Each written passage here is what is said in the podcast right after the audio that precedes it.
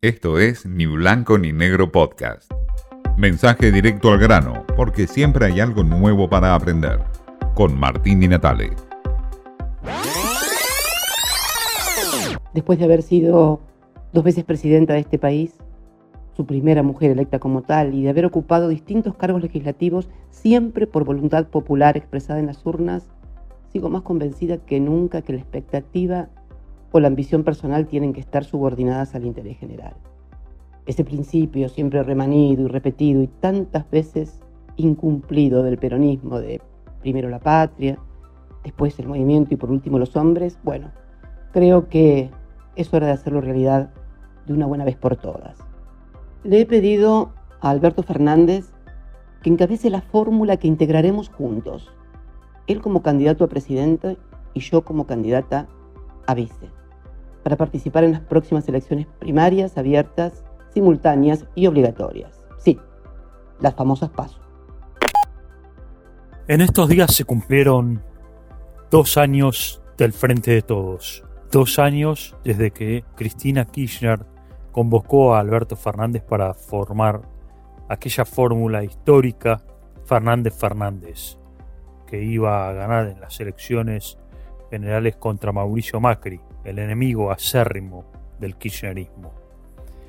Pasados estos dos años tenemos un kirchnerismo casi puro y un frente de todos diluido, es decir, el quiebre interno del frente de todos y la conformación de un kirchnerismo o un cristinismo casi en su pura esencia.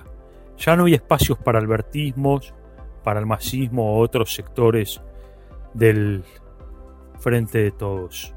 Cristina Kirchner es la única y empoderada de manejar ese frente de todos. Hay quiebres, por supuesto.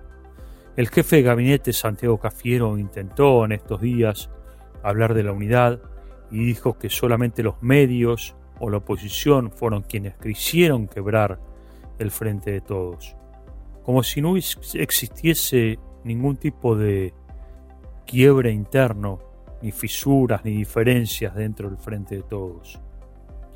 Es cierto que a Alberto Fernández le tocó gobernar en la pandemia, en un momento inédito de la historia de la humanidad, pero también es cierto que las contradicciones internas del frente de todo hacen que lo que menos se parezca es un frente unido, un frente sin quiebres. Y hay contradicciones y fisuras y tensiones, por supuesto, porque no encaja el modelo de Alberto Fernández con el de Cristina Fernández de Kirchner. Un modelo de aislamiento del mundo versus un modelo más moderado de visión del mundo.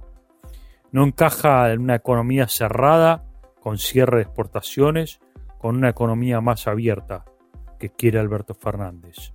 No encaja lo que quiere Alberto Fernández frente al Fondo Monetario Internacional con lo que plantea el kirchnerismo duro. Al fin de cuentas, quien maneja este frente o esta coalición de gobierno es el cristinismo puro. No los une el amor, sino el espanto, pero hoy el espanto está puertas adentro, en el kirchnerismo duro. Esto fue Ni Blanco ni Negro Podcast.